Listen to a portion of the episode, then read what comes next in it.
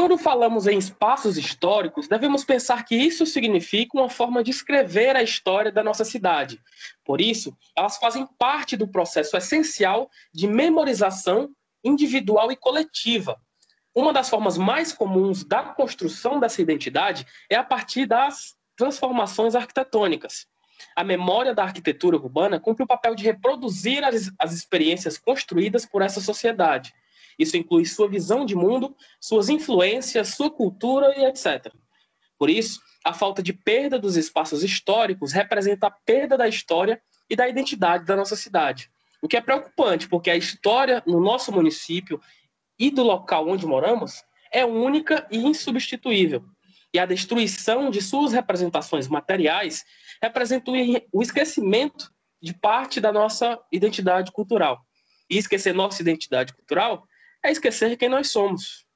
No nosso episódio de hoje, vamos conversar sobre a revitalização e refuncionalização de espaços históricos e a sua importância na preservação da história de um local, bem como as condições nas quais são feitas esses processos. Sejam todas e todos muito bem-vindos a mais um episódio do Dando ênfases.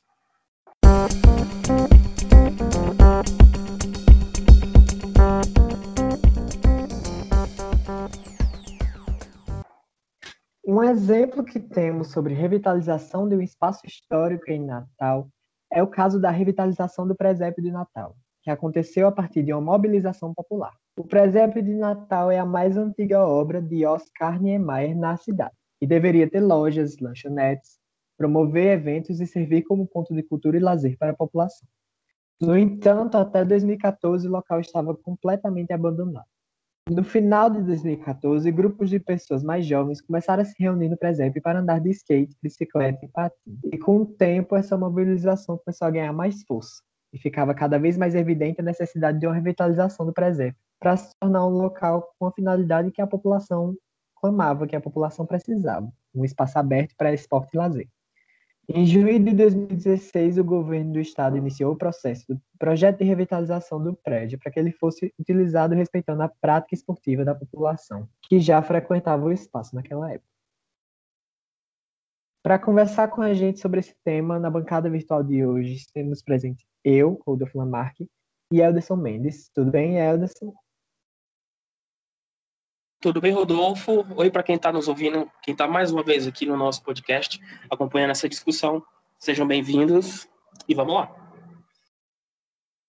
E os nossos convidados de hoje, que são o professor Henrique Lucena, ele é professor e mestre em História pela UFRN, com ênfase no, no estudo dos espaços, arte e imagem. Bem-vindo, professor. Ah, muito obrigado. Vamos, um prazer estar aqui, vamos caminhando. E também presente a Ana Lígia Sampaio, técnica em edificações pela UFRN e arquiteta e urbanista pela UFRN, mestre em processos construtivos. Bem-vinda, Ana Lígia. Olá, é, agradeço a presença desde já a todos. Espero que a, o papo seja produtivo. Valeu. É, agora que todo mundo foi devidamente apresentado, a gente pode iniciar a nossa conversa. Com você, Eldes. Bom, primeiramente, gostaria de agradecer a presença do professor Henrique, Ana Lígia. Prazer tê-los aqui para a construção desse debate que tem por assunto, tem por tema a, a nossa cidade, principalmente. É né? muito importante falar sobre isso e a gente espera contribuir com a sociedade e tudo mais a partir dessa conversa que nós vamos ter. É, como primeira pergunta, eu já queria falar sobre algo que é muito interessante, né? Termos eu acho interessante termos uma ideia sobre o papel dos, dos monumentos e espaços na história de qualquer sociedade, na cidadania também, né, daquela, daquela cidade.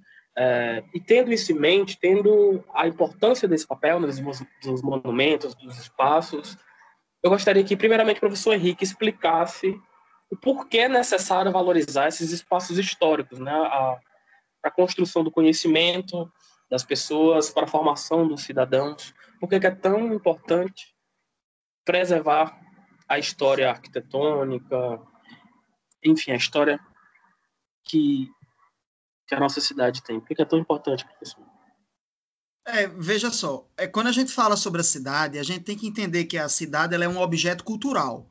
ela é produzida por uma série de discursos políticos, discursos sociais, e esses discursos, desses discursos todos, eles são afetivos. A cidade ela não pode ser compreendida apenas como um amontoado de pedras, concreto, ferragens, ou simplesmente ruas ou avenidas. A cidade ela é carregada de símbolos, ela é carregada de afetos, ela é carregada de experiências. A cidade ela não é necessariamente um espaço. A cidade é um lugar que é condensado a partir dessas experiências, a partir de tempos. Quando a gente anda, por exemplo, numa cidade como Natal, nós temos aqui, visivelmente, pelo menos três séculos. E esses três séculos são séculos de cidades diferentes, de natais diferentes, que foram compostas por pessoas com condições econômicas, sociais, com entendimentos de mundo muito particulares. E a cidade, ela registra tudo isso. Tá? A cidade ela é um dos elementos base da formação das civilizações. Então, quando nós olhamos uma cidade, nós olhamos uma construção psicológica, nós olhamos uma construção política e, consequentemente, no mundo ocidental, é bom que fique claro isso, a relação que nós temos com o patrimônio, a, a relação que nós temos com esses espaços que nós chamamos de históricos, eles são elementos ocidentais. Né? O mundo oriental ele não entende, ele não constrói essa perspectiva da memória a partir necessariamente desses objetos que nós o fazemos. Então, quando nós estamos visitando uma cidade, quando nós estamos em uma cidade, quando nós vivemos em uma cidade, nós somos responsáveis pela construção desses espaços. E, consequentemente, esses lugares né? Lugar é o espaço constituído por afeto, construído por sensibilidades, é uma composição de memória, identidade.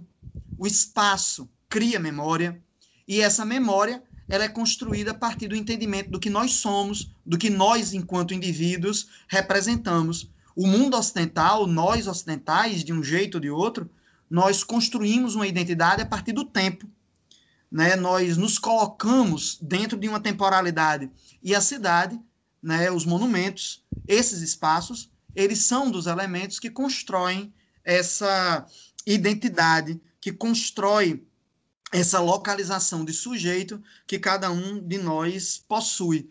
Então, se nós estamos na nossa cidade, como o bairro do Alecrim, como o Barro Vermelho, como Candelária, como a Cidade Alta, a Ribeira, existem discursos históricos, discursos literários, discursos políticos, discursos afetivos. Esses discursos vão dos odores, do esses dias, esses dias não, hoje de manhã. Hoje de manhã eu saí a pé da onde eu moro, fui para academia e no retorno eu vim por um, uma rua que normalmente eu não venho. E eu achei interessantíssimo porque eu senti um odor, um odor de feijão cozinhando. E isso fez disparar uma memória da minha infância. Só que em determinados espaços da nossa cidade, como um bairro como Tirol, em que você tem muitos prédios altos, você não sente mais esse odor. Então, uma desodorização. E essa desodorização, ela é uma perda de um mecanismo de afeto que, consequentemente, também é de memória. Então, por isso, que esses espaços eles são tão importantes. Por isso que a vivência nesses espaços são tão importantes, né? E aí a gente entra na discussão do não lugar, né? Que são lugares que nós não teríamos afeto, que nós não teríamos sensibilidade, como deslocar automático em uma via rápida, como a Salgado Filho, da nossa cidade, em que você está lá com velocidade e mecanicamente você responde ao carro, mecanicamente você responde aos sinais, mecanicamente você responde ao tráfego. Então você sai entre Natal e Parnamirim e você só se toca que chegou em Parnamirim quando você chegou. Então é como se nesse deslocamento você não tivesse nenhum tipo de afeto, você não tivesse nenhum tipo de sensibilidade e você não construísse uma memória sobre esse é, esse espaço de deslocamento que você tem. Então é por isso que a importância dos lugares, a importância desses espaços históricos é fundamental para se criar memória, identidade e a própria construção do, de sujeito que nós indivíduos possuímos na nossa sociedade. Isso que ele falou do professor, eu realmente é um negócio que está muito forte, principalmente quando ele fala que da memória afetiva e a relação com o espaço, você percebe que quanto mais a sociedade vai evoluindo, essa modernidade, esse desenvolvimento industrial, mais os espaços estão se desumanizando. Então, essa questão do, do cheiro do, do feijão, da, daquele espaço onde você encontrava as pessoas, onde você se encontrava, encontrava com os amigos, cada vez está tá mais desaparecendo, né? Então, a gente está vendo a desconstrução das cidades para as pessoas, e são cidades que a gente está construindo para coisas, na verdade. As cidades cada vez estão mais voltadas para urbanização, mas urbanização aquela, é, como é que se diz, Pedra, é, predatória, né? Com voltada para o carro, voltada para o prédio, as cidades cada vez com os muros mais altos, tudo cinza, um, um estilo de vida industrializado realmente, né? A gente tá, parece que está dentro de uma fábrica e que as coisas estão sendo produzidas ao nosso redor num ritmo alucinante e as pessoas não percebem nem o que elas estão produzindo, nem o que estão construindo e como isso impacta na vida delas. Aí, o que acontece? As cidades grandes, cada vez o medo vai, reagir, vai, vai regendo mais essas cidades. A cidade se torna um lugar de ninguém, não é mais o meu lugar. Quando eu vou para a rua, agora eu tenho medo, não é o lugar de todo mundo, não é o lugar público. O espaço público agora é espaço de ninguém, porque ninguém se sente pertencente àquele lugar. E quanto mais você lida com a perda de memória da população, essa memória vai se perdendo, a cultura se perde, a seu senso de, o seu valor para aquele lugar se perde, porque a memória é muito importante para construir o valor, para a gente entender que aquilo é importante. Se a gente não entende que aquilo é importante, então se ele morrer, se ele for destruído, a gente não sente nada. Então, é, é trazer essa memória, trazer esse olhar de sempre resgatar, dizer qual é a importância daquilo, é importante. Até porque a ignorância, nesse caso, como o professor também é, trouxe, ele é um agente político. Você deixar sua população ignorante sobre aquele espaço, sobre a importância daquele espaço para a vida deles, para a qualidade de vida, para a história, o que é que aquele espaço foi importante para construir na história da cidade, como aquele espaço impactou no desenvolvimento, no planejamento, em toda, todos os viés que constituem a cidade. Quando a pessoa não sabe disso, ele não valoriza. Então, para propor destruir tudo, para construir um shopping, as pessoas aceitariam muito mais fácil. Essa mudança na cidade que você fala, Nadeja, é muito, é muito perceptível realmente, muito, muito bem pontuado que você falou.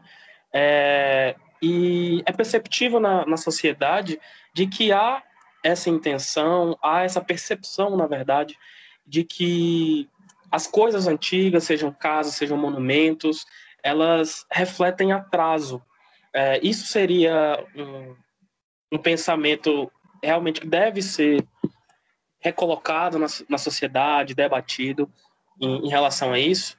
Uh, prédios, monumentos, eles não devem significar atraso, não é isso? Eles podem caminhar junto, podem caminhar junto com a modernidade, na é verdade.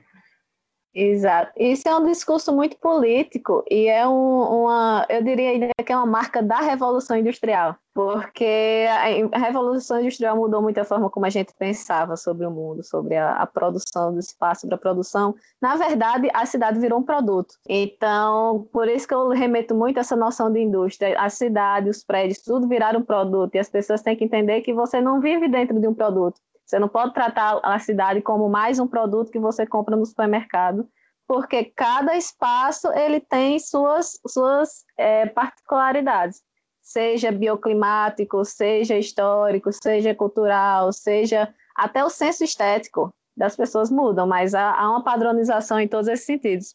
E a importância dos, dos monumentos e da questão do, do a, a história sempre está atrelado a passado, um, na verdade, aquela visão primitiva de sociedade, um homem da caverna, ou, ou se você pegar aqui no nosso estado mesmo, no Rio Grande do Norte, se você for para o interior e você pegar casas de barro, casas com outros sistemas construtivos, digamos assim, casas de adobe, de barro, de qualquer sistema construtivo que foge um pouco além do, do que é condicionado para ser o atual, o moderno, que é o tijolo, que é o concreto, que é tudo, ele é considerado atrasado.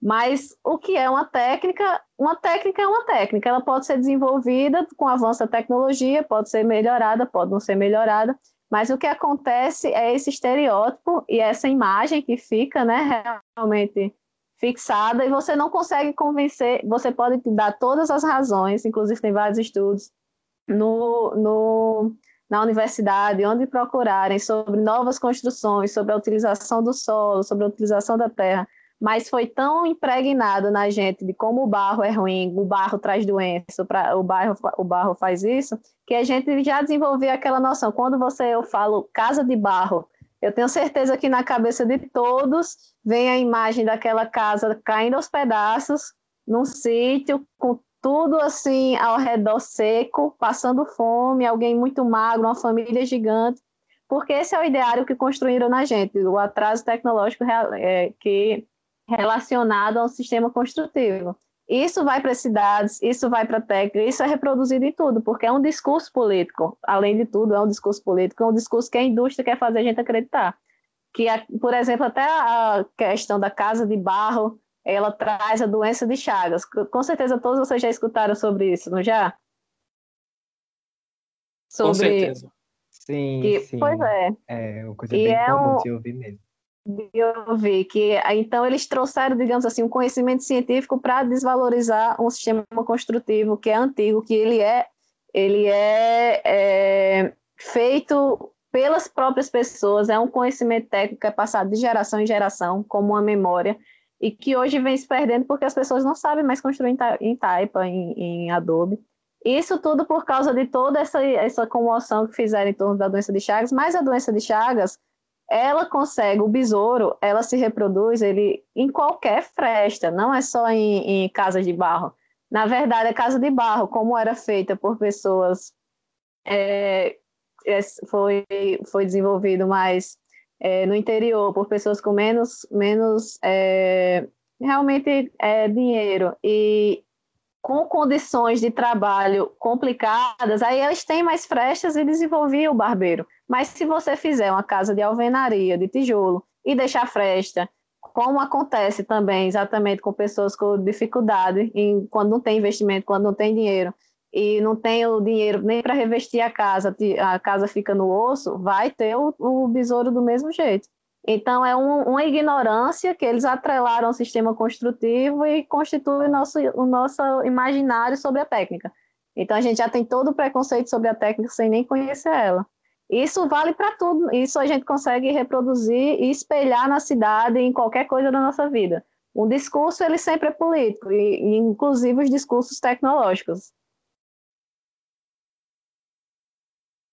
É, é uma questão muito interessante essa de politização, né, de espaços, politização de lugares, como o professor apontou, é, professor, professor, eu queria saber se você tem algo a acrescentar sobre essa questão de é, valor arquitetônico, mas também político, sabe? É, sobre como, sobre essa relação de discurso político que a Ana apontou. Se tiver algo a complementar, por favor.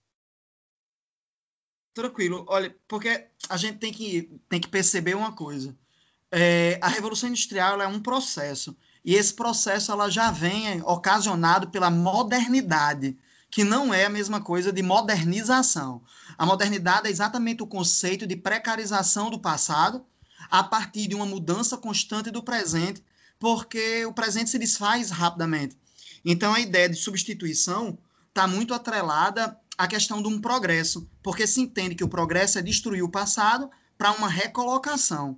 Então, isso a gente já começa a observar desde o século XIV, desde a Revolução Comercial. E esse processo ele vem sendo acentuado, acentuado, até chegar né, realmente a, a essa ideia da revolução industrial em si.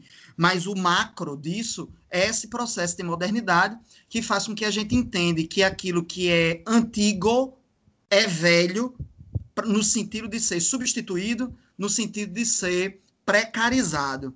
Então, o que a gente vive é exatamente uma histeria no tempo presente que tem o objetivo de destruir tudo. Natal é uma cidade que efetivamente passa por esse processo porque nós somos uma cidade que tem séculos. Nós somos uma das cidades, enquanto elemento jurídico, mais antigos do país. Mas nós, fora talvez o Forte dos Reis Magos e talvez uma construção ou outra que a gente ainda consiga encontrar do final do século XVIII para o início do século XIX, nós não temos absolutamente nada do período colonial.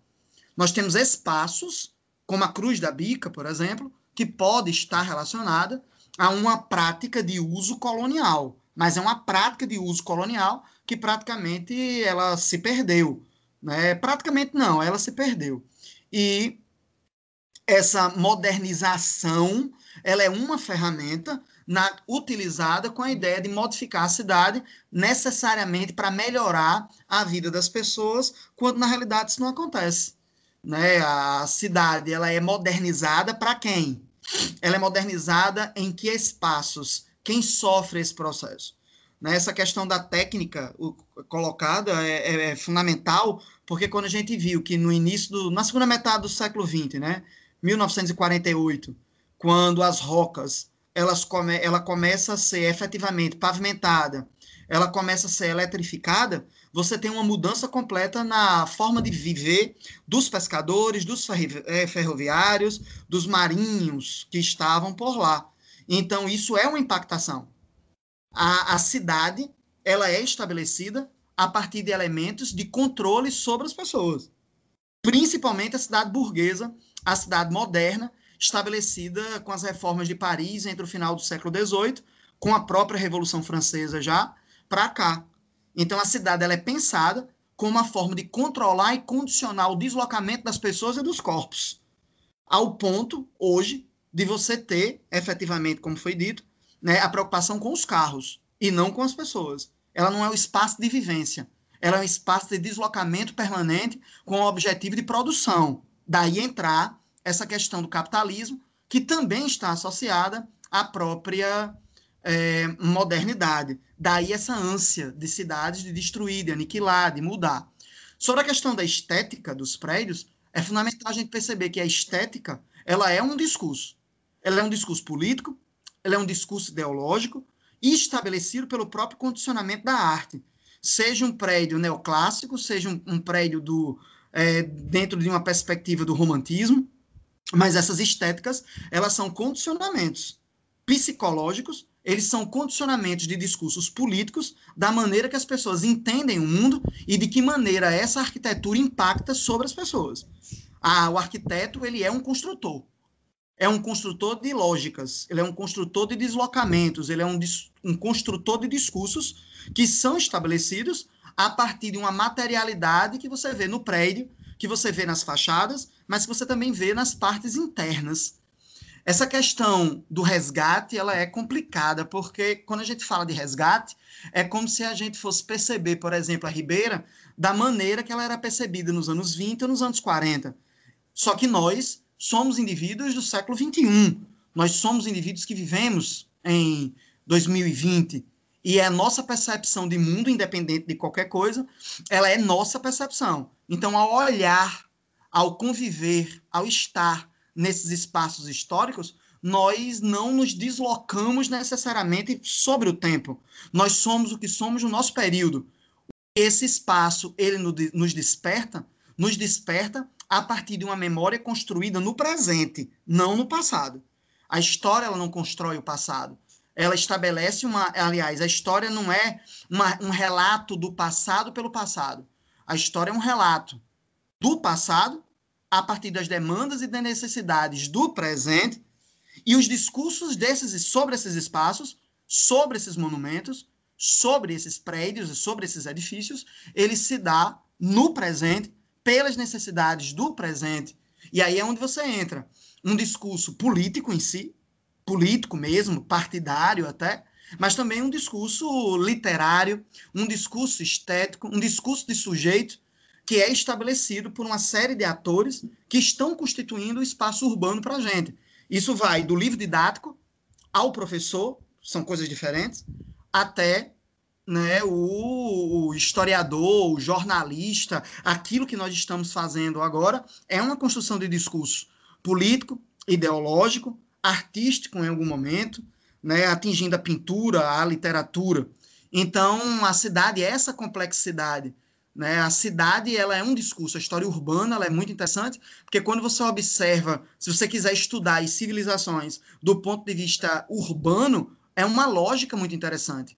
Isso vai da polis, na Grécia, a urbe romana, a questão de como as cidades eram pensadas na Idade Média e como as cidades foram pensadas pós reformas parisienses em 1870, que é um marco dessa maneira de se pensar as cidades, de se construir, de se elaborar as cidades. Então é necessário a gente pensar nisso como objeto cultural, como eu tinha dito no início. Mas o objeto cultural aí não é porque é arte. Cultura é toda essa produção que o homem, que a humanidade, ela faz.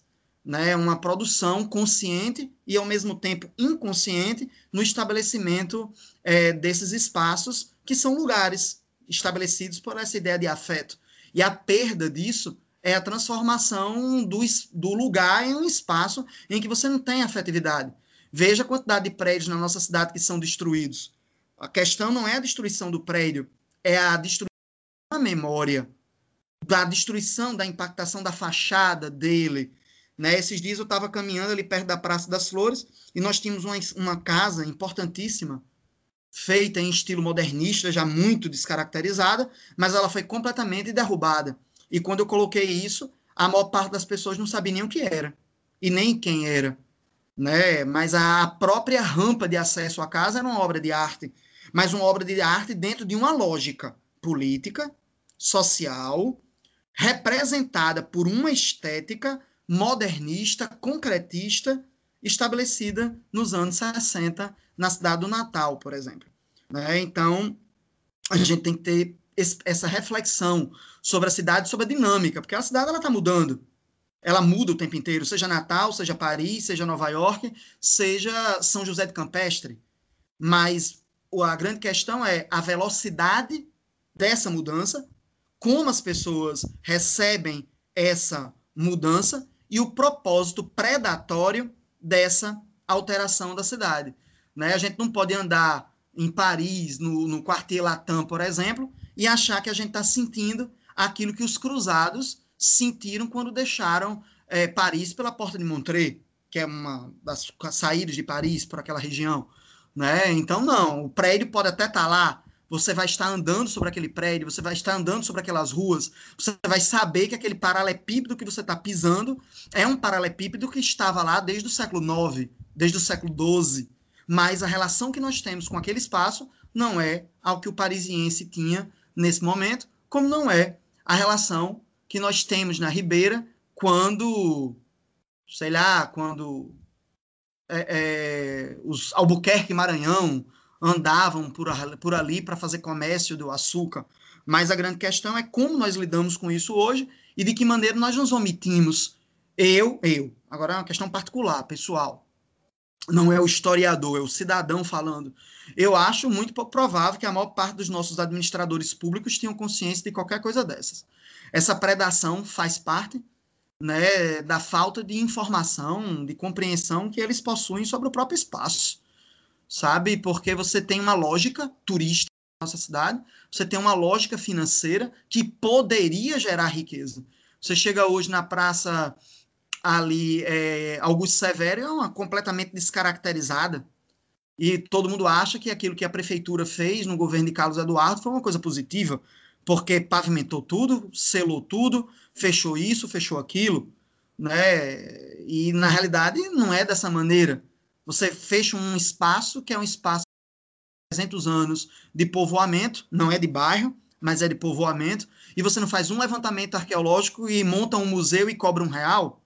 Você tem um museu de arte moderna que vai ser destruído na Praça André Albuquerque, um prédio de arquitetura magnífica, né? Vocês é, vocês citaram no início da, da nossa conversa a Praça do Presépio, feito por Oscar Niemeyer, que isso já é uma situação interessante que tem que ser observada, porque a arquitetura de Oscar Niemeyer é uma arquitetura monumental, é uma arquitetura para ser vista, para ser olhada, consumida pelo olhar da própria modernidade. Como Brasília, tá? É uma cidade que, que é uma, um espaço que a própria convivência dele é difícil, porque ele não foi pensado para que as pessoas estivessem lá. Ele foi pensado para ser olhado. E nós tentamos um, em 2012, para vocês terem uma ideia, só para vocês terem ideia. Em 2012 se tentou de toda maneira fazer uma aula ali e a Sentas, na época, não permitiu. Ela não proibiu, no sentido legal da palavra, mas ela criou uma série de dificuldades que impossibilitou o uso. E a, o argumento, a justificativa, é porque o espaço não poderia ser usado para ser preservado. Olha que ilógico, olha que irracional. Né? Mas é uma demonstração da ignorância desse gestor público, da falta de compreensão do processo, né? Para não falar necessariamente de corrupção, para não falar necessariamente do capital, necessariamente, não estou dizendo que não, que não é. Isso.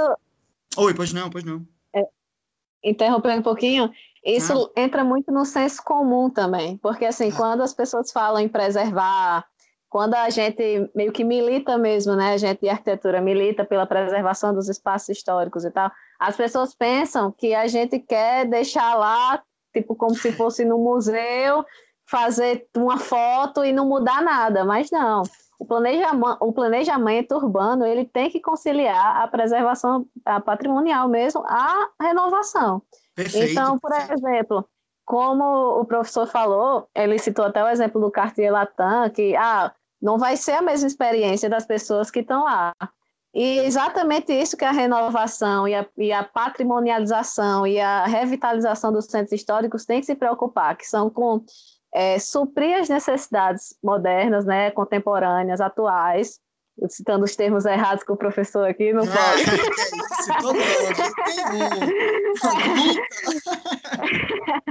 é, é, exatamente fazer com que esses espaços reflitam as necessidades e, e assim supram as necessidades da vida contemporânea e, e sem prejudicar totalmente o que a gente já viveu, porque a arquitetura ela é interessante porque ela é um espelho da história. Se antigamente eles acreditavam que fazer uma torre era muito bonito, está ali escrito historicamente. Então, todos os valores, aquele conjunto de valores que determinavam e discriminavam a sociedade, a arquitetura reflete isso. Então, é como se você realmente vê, vê, vê, é, estivesse vendo um, um museu a céu aberto. Então, aí, o, o caso do, do presépio me lembra uma coisa boa, porque, por exemplo, o presépio ele não foi construído por Niemeyer, não foi pensado por Niemeyer para o uso que ele está tendo agora. Exato. Então, é exatamente sobre isso. Você tem os espaços, eles foram criados, eles foram construídos, eles serviram ao propósito, talvez, em algum período histórico para o que ele foi desenvolvido, mas depois vai mudando, a sociedade vai mudando, os espaços têm que ir se adaptando junto com eles, e foi o caso do, do presépio. Ele foi ocupado por, pelas pessoas que viam aquele espaço concretado, bem nivelado, com altos e baixos em lugares específicos, perfeito realmente para a prática de patins, de skate, e começaram a ocupar isso. Aí você vê uma, uma, realmente um reflexo orgânico de uma sociedade que deixou claro ali que precisa de espaços, de equipamentos que não tem na cidade. Então, ele reaproveitou algo que já existe, uma reestrutura, e deu um novo significado para ela. E é exatamente sobre isso, a revitalização de centros históricos, de lugares que têm algum, algum interesse ou importância histórica. É sobre isso, é você, na verdade, ressignificar esses lugares e trazer eles para a modernidade, porque a maioria deles está ilhado, e você realmente conseguir trazer ele para embutir ele na sociedade, no estilo de vida.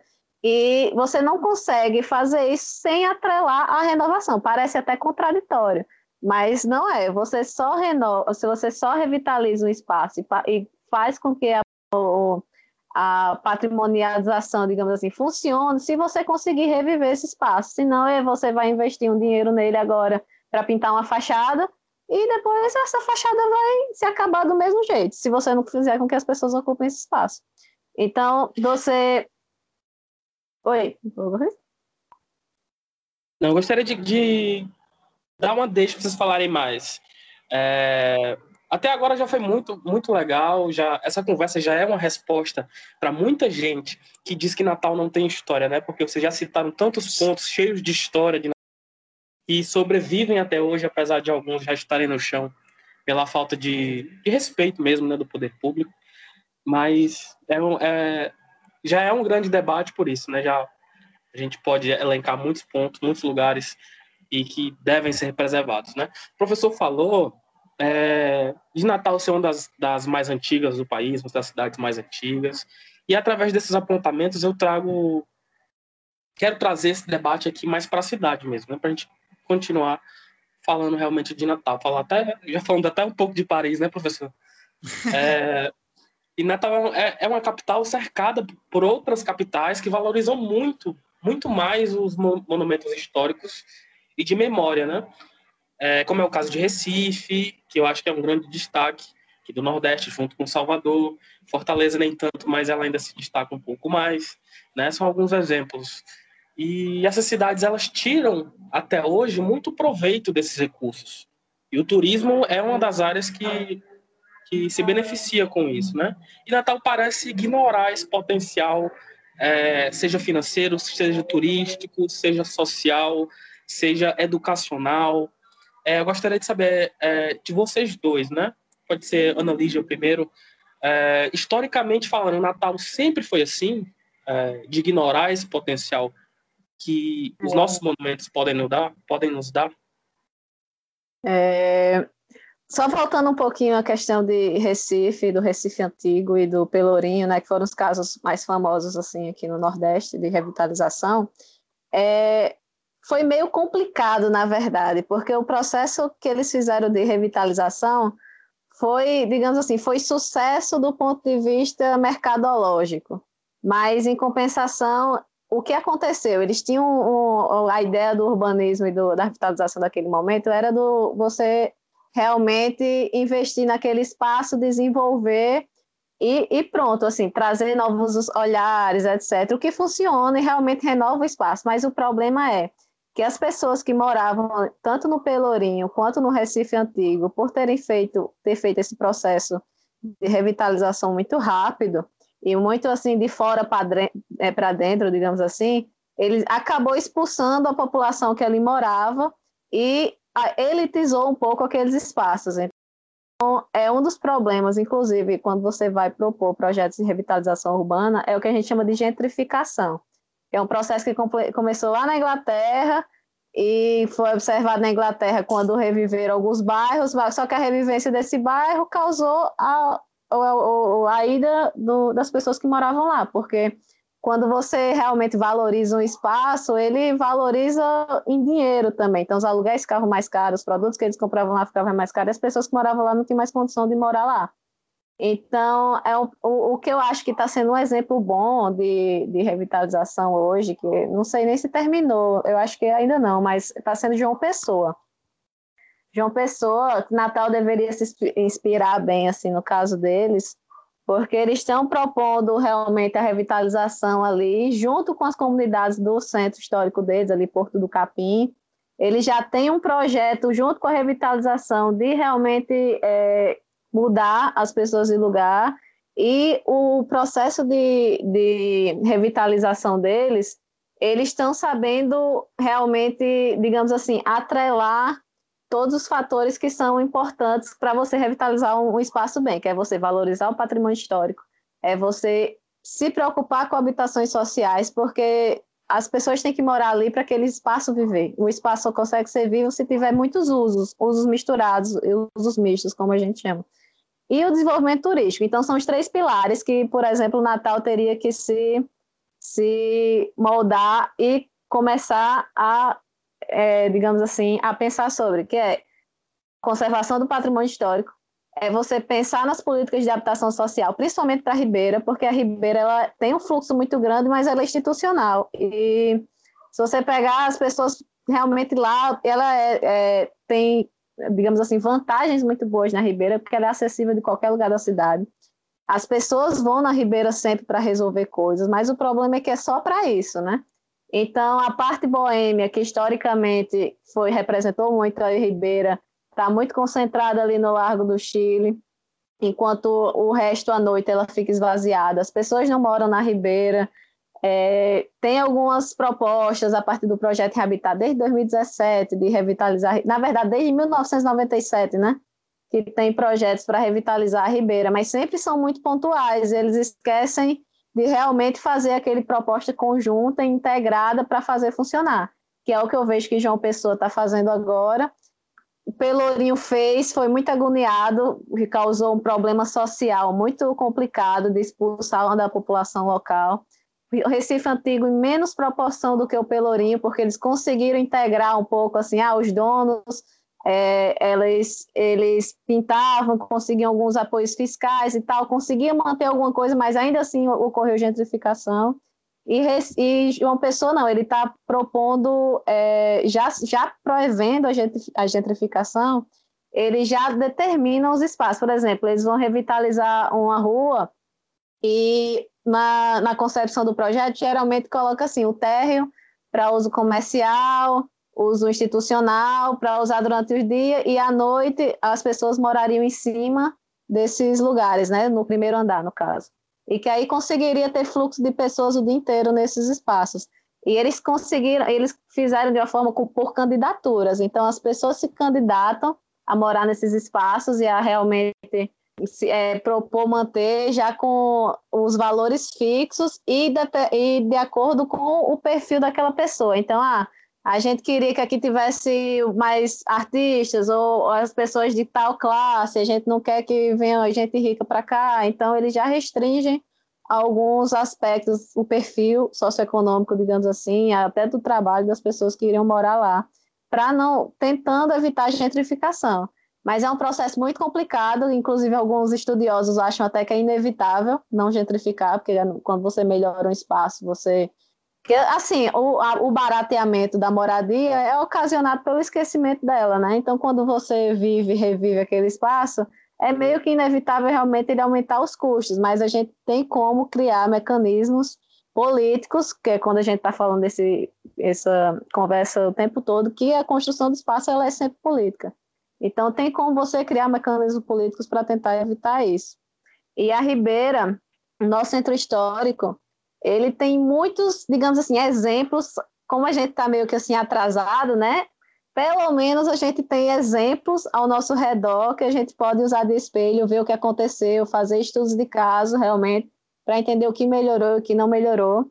E, inclusive com essa com o concurso que teve do BID, né, do, do Banco de Desenvolvimento Interamericano, que ele propôs realmente um, um concurso de arquitetura para desenvolver com propostas para renovar a Ribeira, foram pro, propostas muito interessantes. Se olharem as, todos os, os projetos de revitalização para o bairro, a, foram muito interessantes mesmo, assim. E a questão toda, na verdade, é muito mais política do que, digamos assim, arquitetônica a, a, assim, as pessoas terem pessoas que possam executar esses projetos e essas ideias mas realmente politicamente está complicado.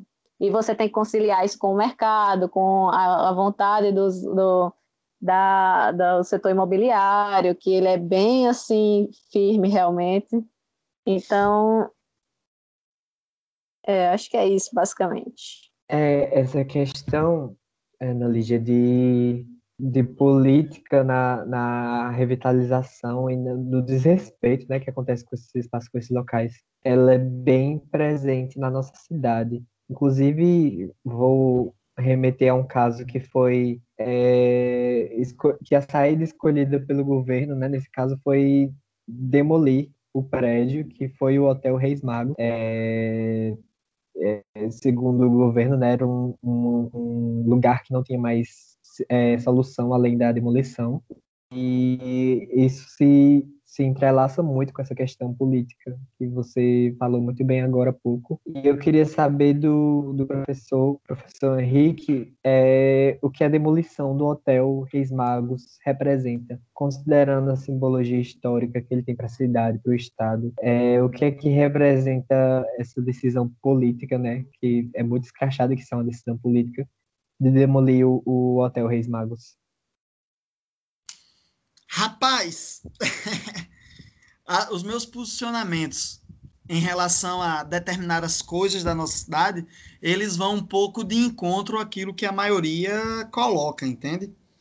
Então, nesse aspecto do, da maior parte das pessoas, eu acabo é, gerando uma, uma série de incômodos né, que estão ligados exatamente a essa questão né, que foi colocada aí da, da ressignificação desses espaços. O patrimônio, para que ele tenha sentido e possa ser valorizado pelas pessoas, ele tem que ter utilidade para a sociedade. Daí a ressignificação. Essa questão do patrimônio ser entendido como estanque é consideravelmente ultrapassado e isso acaba inviabilizando de maneira completa a manutenção de qualquer espaço desse. Você falou dos Reis Magos, mas eu vou pedir licença para primeiro fazer referência àquela rua que até hoje ela não tem nome definido, mas é chamada de Travessa Sachê, que fica é, na lateral do Instituto Câmara Cascudo e com a, o Solar Bela Vista. Aquela rua ela já foi ganhou todo tipo de nomeação e de temporalidade, mas ela não é nem de longe a rua mais antiga de Natal.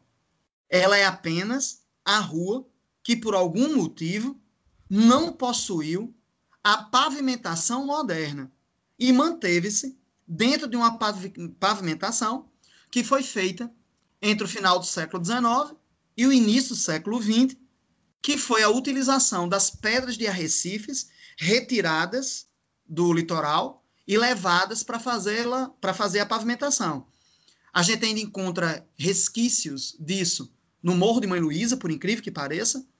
Nós encontramos ali na Rua do Motor, é, na subida da Ladeira do Sol, ali nas imediações transversais da Ladeira do Sol. Nós encontramos isso ainda na, nos arredores da Igreja do Rosário. Então, aquilo ali era uma pavimentação utilizada no século XIX, início do século XX em Natal. E as pessoas ficaram escandalizadas quando a prefeitura colocou alguns bancos ali. Aconteceu o que eu sabia que ia acontecer e acho que todo mundo sabia. O que a prefeitura fez foi estabelecer ali a ideia que seria um espaço cultural e esse espaço cultural ele não foi concluído.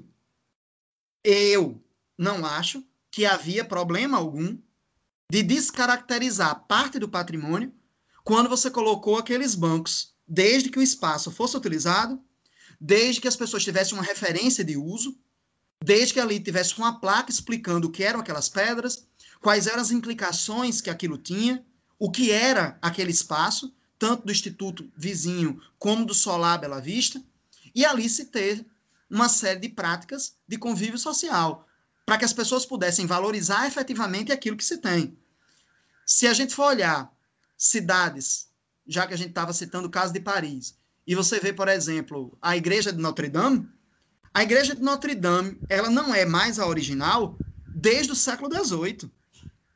Notre Dame já sofreu uma série de incêndios e no século no final do século XVIII, na Revolução Francesa, ela foi completamente destruída. Aquilo que a gente acha que é antigo é na realidade feito após governo napoleônico, para se ter uma ideia. Então, ela foi modificada, ela foi alterada, ela não segue os padrões medievais, a rigor, mas é criado uma série de falas que fazem com que os franceses usem aquele espaço, que os franceses valorizem aquele espaço e que eles se identifiquem com ele. Então, para mim, o patrimônio tem essa função. Dá utilidade a ele, como Larissa colocou. E se não fizer isso, não adianta. As pessoas não se identificam, as pessoas não vão ali. E o que é que você vai fazer ali naquela travessa? Qual é a utilidade daquilo ali? Então as pessoas colocaram gelos baianos em cima e embaixo, não pode mais entrar carro, não pode passar moto, e simplesmente está lá, abandonado, aniquilado. O espaço público não foi dado continuidade a ele para nada. Se você for falar do Hotel Reis Magos, você tem que pensar historicamente ali o que é o Hotel Reis Magos, o que ele foi. O Hotel Reis Magos é um marco do governo de Aloysio Alves, quando Aloysio Alves, dentro da perspectiva da modernidade, modernidade, quer transformar Natal em um balneário. Natal vai ser transformado em uma cidade de dunas, coqueiros, para que gente rica fora do país venha para cá para que o pessoal do Centro-Sul venha para cá, para Natal. As populações que estavam ali naquelas regiões, elas foram abandonadas, elas foram expulsas, as, as dunas foram cortadas, sem ter nenhum tipo de preocupação com a impactação que essas modificações causariam com as, os pescadores que moravam ali, com as pessoas que moravam, com os jangadeiros que moravam, com as rendeiras que moravam naqueles espaços. Isso é algo que começa em Natal desde o governo de Silvio Pedrosa, em 1948, e vem caminhando. Quando a gente chega nos anos 60 em Aloysio Alves, você vai ter todo o discurso de Natal como uma cidade tropical, como uma cidade de verão, como uma cidade noiva do sol, como uma cidade que está aberta aos turistas. E isso causou a transformação de um turismo em Natal que não era mais histórico. Voltado para o indivíduo de fora, era um turismo voltado para dunas, para praia, e é um turismo que acaba estabelecendo uma relação predatória de prostituição, tráfico de drogas. Quem nós atraímos? Nós atraímos famílias? Nós atraímos que tipo de pessoa para Natal? E isso é uma coisa que você cria uma série de discursos de senso comum. Então, o Hotel Reis Magos, ele é historicamente e socialmente um monumento, e foi um monumento, à violência às comunidades que estavam ali. As populações que estavam ali. As populações que foram sectarizadas, as populações que foram isoladas lá na, na, em toda aquela região do entorno, em um hotel riquíssimo, um hotel que o Estado gastou o que tinha e o que não tinha para ter um padrão internacional, e é uma história de riqueza. Até o momento, para variar, que o Estado não tem condições financeiras de mantê-lo. Tanto por questões de incompetência, tanto por, tanto por questões de corrupção, como por questão de mudança do eixo da cidade, quando a Praia do Meio, a Praia dos Artistas, foi abandonada pelo poder público. Que aí vem esse processo. Não estou dizendo que a Praia do Meio é gentrificada, mas é o que Larissa colocou. Você não consegue desalojar uma parte da população que está lá. É uma população pobre que usa aquele espaço como espaço de lazer, e isso não é condizente com um turista rico com um natalense que se institui a partir do racismo, da discriminação social, de estar naquele espaço. E aí você começa uma decadência. E o Estado vendeu aquele prédio. O Estado vendeu aquele espaço. E a propriedade se tornou privada. E essa empresa, essa instituição, ela não queria manter e não tinha condições de reforma financeira, e entra a questão imobiliária, entra a questão do valor que aquilo tem. Então, o prédio, no valor estético, ele é muito importante. No valor arquitetônico, ele é muito importante. Ele está diretamente associado a um modernismo mediterrâneo. O prédio construído em elemento de onda, né? Poucos prédios no mundo, no mundo, possuíam aquela arquitetura. Mas ele não era mais do Estado. O Estado poderia entrar com uma ação de ter posse novamente daquilo ali. E quando o custo de refazer aquilo, porque o abandono daquele prédio efetivo não foi feito pelo governo. O problema das pessoas são esses discursos que a mídia colocou naquele momento, que as pessoas sem conhecerem nada disso estabeleceram, né? Então, aquele espaço foi abandonado pela empresa que comprou. E a empresa abandonou propositadamente para ter uma valorização de especulação imobiliária. Então, é muito complexo falar sobre isso, porque existe uma série de informações e de dados que as pessoas não sabem ou são omitidos para criar essa ideia da manutenção de um patrimônio. Né? Quando você fala sobre, e as pessoas falam do Hotel Reis Magos como um patrimônio, aí eu lanço isso para as pessoas pensarem. Quem frequentava aquele espaço? Aquele espaço era um lugar de quem?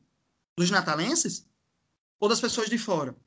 Se é dos natalenses, eram de que natalenses? Quantos natalenses podiam entrar ali? Quantos natalenses podiam fazer refeições em seus restaurantes? Quantos natalenses podiam se hospedar? Quantos de natalenses, durante décadas, tinham acesso àquelas paredes, àqueles lugares? Até que ponto aquilo ali era identitário, é identitário para as pessoas, para os indivíduos, para Natal? Então, tem que se pensar um pouco sobre isso. É uma perda Eu posso, é... Pois não, pois não. Não pode concluir. Não, não, não. Eu só ia dizer que era realmente é uma perda do ponto de vista estético, porque era um prédio muito bonito. E era um, pré, é um prédio impactante. Né? Mas só era isso mesmo. É, é porque, assim, se a gente trazendo conflito, né? se a gente começar a avaliar do ponto de vista é, todos as, toda a produção arquitetônica no mundo, do ponto de vista se ela foi criada para a sociedade ou para o entes para a elite, a gente teria que destruir o mundo inteiro, né? Porque, assim, a produção arquitetônica mundial, principalmente a histórica, que é essa que a gente ainda consegue ver, ela sempre foi feita para elite, tanto que ela dura até hoje. Se ela dura até hoje é porque é, tinha um grupo social importante e com muito poder protegendo ela, ou viviam ali, né? Como os... É, é o caso do, dos castelos, do, do até do se você for para Paris, a prefeitura, todos aqueles lugares eram espaços realmente, digamos assim, que gentrificaram. É, eu acho que assim, do ponto de vista arquitetônico, a gente não faz, a gente faz, claro, essa valorização do ponto de vista assim, quanto mais antigo, mais valor ele tem. Porque algumas coisas já nascem, por exemplo, com grande valor arquitetônico e com grande valor e impacto social para aquela cidade, porque são coisas que marcam tempos. A gente considera em arquitetura o Hotel Reis Magos, ela é um marco, não exatamente por ser, ter sido importante assim para a história da cidade como um todo, mas ela impactou, ela trouxe visibilidade. Assim como você pegar, por exemplo, toda a obra modernista de Natal, o Machadão, o Machadinho que foram demolidos, é, com arquitetos aqui de Natal, entendeu? A gente, na verdade, acho que a gente também tem uma, uma maniazinha assim, de elitizar até a produção, sabe? A gente só considera, acaba só considerando importante coisas que só tem a partir de dois séculos de, de, de sei lá, de idade. Antes disso não é mais importante. Aí fica, e, o, e, a produção atual, ela não é importante? Eu acho que depende muito. E o, o, o Hotel Reis Magos, se você pegar no curso de arquitetura, tem projetos de revitalização daquele espaço desde, é, não sei, acho que desde 2000. Eu lembro de um projeto de 2006 já que tinha projetos de revitalização, de realmente reaproveitar aquele espaço, transformar em outras coisas. E em arquitetura, quando você vai terminar o curso, você faz um projeto, e geralmente esse projeto é para a população.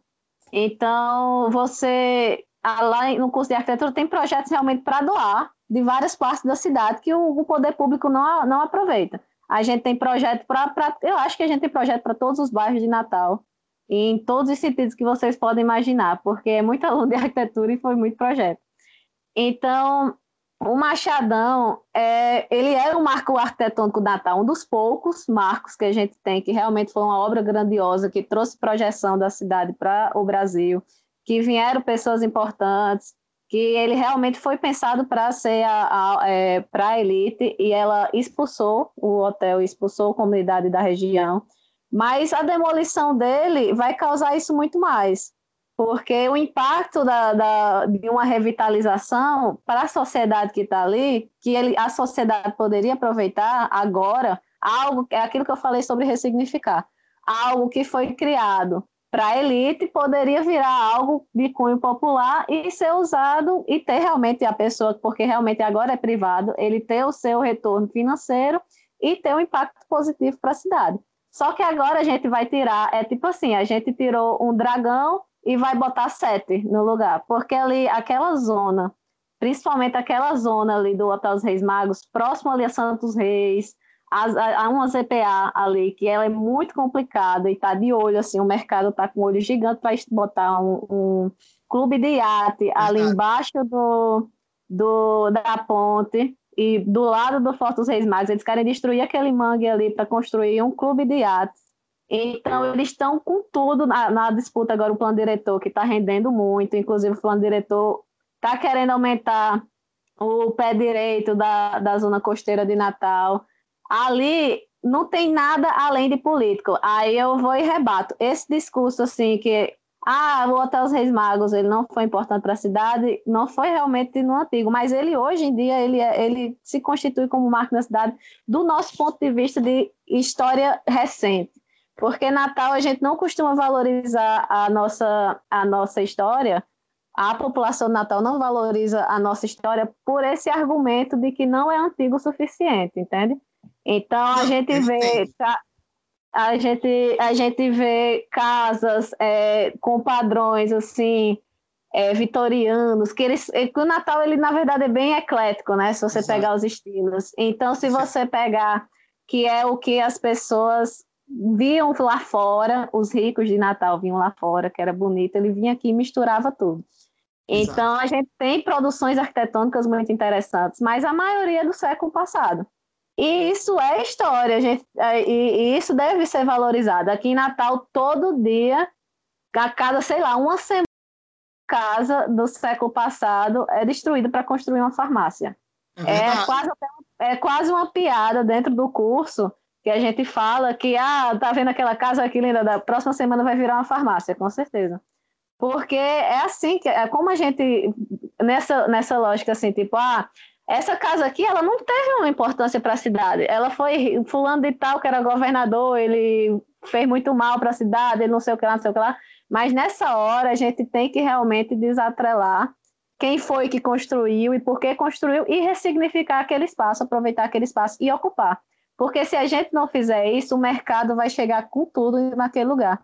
E é todo o discurso desse de descaracterizar o, o, o, o Hotel Os Reis Magos que teve na população foi exatamente por causa que o interesse do mercado naquela área é gigante. Se você pegar o, a discussão do plano diretor, o, o olhar do setor imobiliário ali, os planos que ele tem para aquelas EPA de Santos Reis, ali perto, ali no, no, todo aquele complexo, é enorme, é megalomaníaco. E eles ficam com essas coisinhas pontuais, eles vão ganhando na justiça. E como a gente está agora no momento político centrado à direita, complicadíssimo, de realmente desvalorização de tudo que, que já foi construído.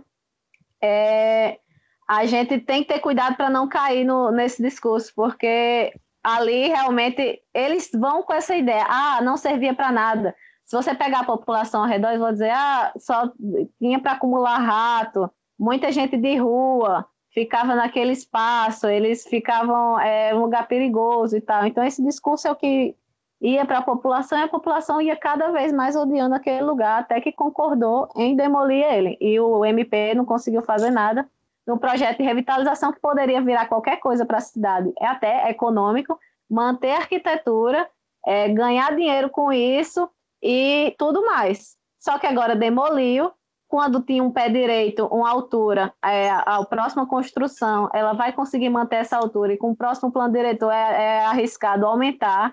Então é arriscado ali virar um complexo de elite e tudo ao redor ali, agora sim, tudo ao redor ali tem risco de cair por causa disso. Porque aquele espaço ali, ele não é apolítico e ele vai ser usado politicamente pelo para retomar a valorização ali do, do, da praia. E a praia não tem, não tem patrimonialização naquele espaço, então tem nada que proteja aquela população.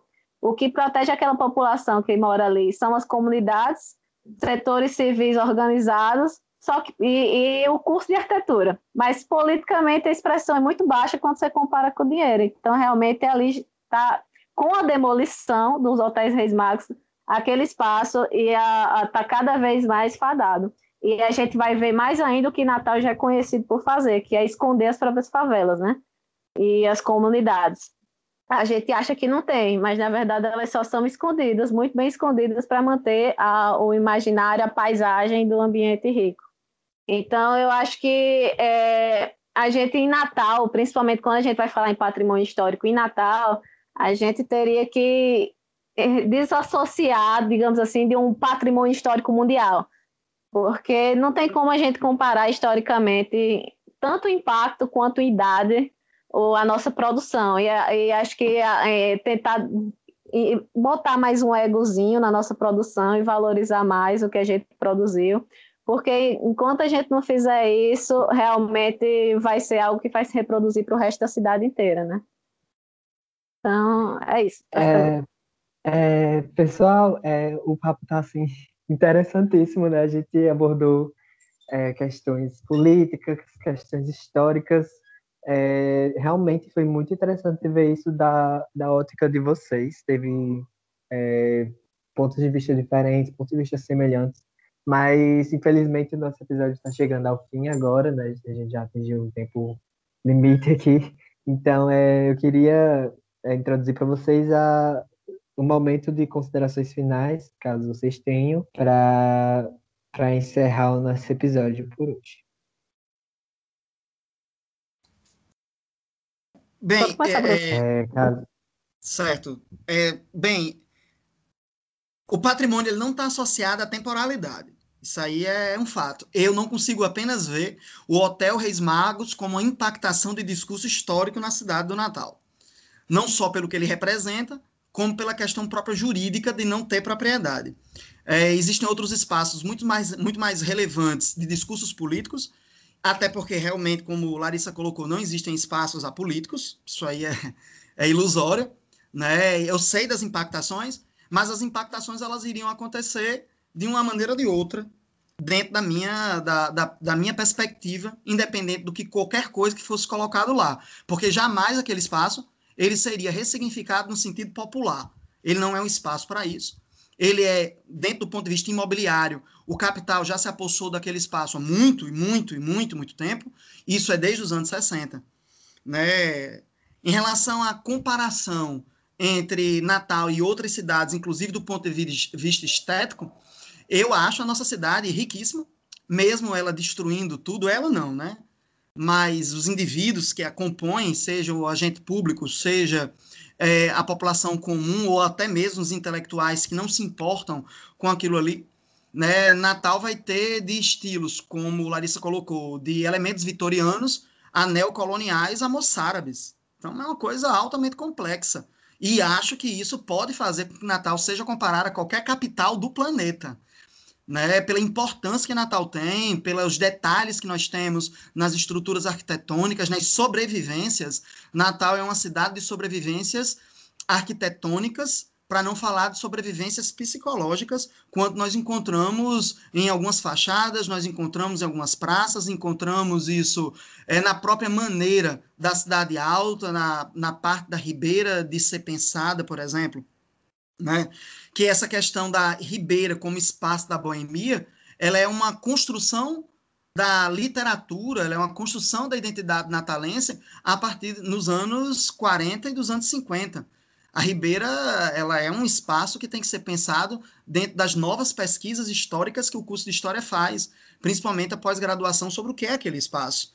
Né? Claro que não é para não ser valorizado, o discurso não é esse, é apenas para que a gente consiga pensar e refletir sobre determinadas categorias que parece que nós não dialogamos entre as ciências. Então, a nossa cidade é uma cidade riquíssima em história, é uma cidade riquíssima em arquitetura. Eu não acho necessariamente em grandes obras grandiosas, mas silenciosamente andando pela cidade alta, andando a pé, né, andando mesmo pela Cidade Alta, andando pela Ribeira, né, andando pelo Barro Vermelho, você tem espaços, você tem casas, você tem residências, você tem prédios que vão nos ajudar a compor um pouco a história. Porque não é o prédio que conta a história, quem conta a história somos nós. Somos nós que criamos, os indivíduos que constroem os discursos políticos, os discursos sociais sobre o prédio. A casa não fala com você, né? o estilo não fala com você, é você que fala com ele, é você que dialoga né, a partir de elementos que, a partir do seu conhecimento adquirido, você consegue narrar, né, construindo esse passado, construindo essa identidade atual a partir dessas ressignificações. Mas que nós precisamos repensar sobre a nossa cidade, precisamos com urgência. Nós podemos usar a nossa cidade do ponto de vista arquitetônico, do ponto de vista da própria cidade, como uma venda uma venda mesmo turística, com novas possibilidades de pessoas ganharem dinheiro, novas possibilidades de você dar emprego, de você gerar renda, de gerar riqueza para a nossa cidade. Mas parece que o esforço de fazer isso é muito grande, ou nós não temos pessoas com competência ou interesse de fazê-lo. Né? Cabe realmente, né, como Larissa colocou, ao Departamento de, de Arquitetura, na UFRN principalmente, que é o que eu vejo ativo, né, é, ao Departamento de História uma recolocação né, junto à própria sociedade, à própria educação, tão combatida hoje em dia. Né? Mas, enfim, Eu acho que essa conversa ainda teria mais duas horas e a gente ainda teria muito assunto para falar. Mas me despeço agora de todos. Né? Foi um prazer estar com vocês. Né? Um abraço a todos a, que estão nos ouvindo e foi um prazer participar da conversa. Viu? Valeu, até mais. É, eu só queria agradecer, eu acho que é muito importante esses papos, inclusive de áreas diferentes, assim, porque a gente vê realmente os pontos de vista diferentes sobre o mesmo objeto. E é esses, esses pontos de vista que a gente, na verdade, a cidade precisa conversar. Porque o maior problema de Natal é que a gente não conversa de verdade sobre o que a gente tem produzido. Então, não tem nada, tirando ali o centro histórico de Natal, que foi tombado pelo IFAM, a gente praticamente não tem. Tem pontos é, que a gente já, várias pesquisas na universidade já, já procuraram catalogar nosso patrimônio, mas realmente falta esse olhar do, com vários, em vários, digamos assim, setores, né? Do arquitetônico, do histórico, do até do civil, alguém representando o mercado, porque são esses olhares que realmente fazem com que a gente faça a cidade mais plural e que a gente consiga olhar por, é, é, e agradar meio que a todos, né? Agradar a todos não consegue, mas a gente procura. É meio que o papel do arquiteto, esse do intermediar entre o que é o desejo da sociedade, o que é o desejo da construção e o que é o impacto daquilo que vai causar. Então, queria agradecer esse papo, foi riquíssimo, realmente aprendi bastante com o professor e agradecer e dizer que estou à disposição aí para o que precisarem. Valeu, viu, Ana Lídia? É, obrigado você pela participação. É, Ederson, você quer, tem, quer falar suas palavras finais? Gostaria de, de agradecer né, a participação de dois convidados que trouxeram tantas informações importantes. É, a Analígia acabou de dizer que, que, aprendeu bastante com o professor, e eu gostaria de dizer que aprendi bastante com vocês dois. É, foi muito rico mesmo. E quem está em casa, com certeza, é, aliás, em casa, na rua, onde estiver escutando o nosso podcast, que chegou até aqui, que acompanhou esse nosso debate, com certeza é, vai enriquecer bastante o repertório também com essa conversa super legal. A gente gostaria de agradecer também, como o Ederson já falou, os nossos ouvintes, e também a nossa equipe de produção, que tornou possível a realização do episódio de hoje. É, obrigado a Eme Araújo, responsável pelo contato com as entrevistadas. Obrigado a Larissa Duarte e Lidiane Borges, que ficaram responsáveis pela elaboração da pauta. Obrigado, Suzane Chagas, responsável pela edição. Marco Vepo, responsável pela pós-produção. E não se esqueça, você ouvinte, de nos seguir nas nossas redes sociais. É só buscar arroba ênfasesjr, ênfase júnior, tudo juntinho lá no Instagram. Dando ênfase fica por aqui. Nos vemos semana que vem. Valeu, tchau, tchau.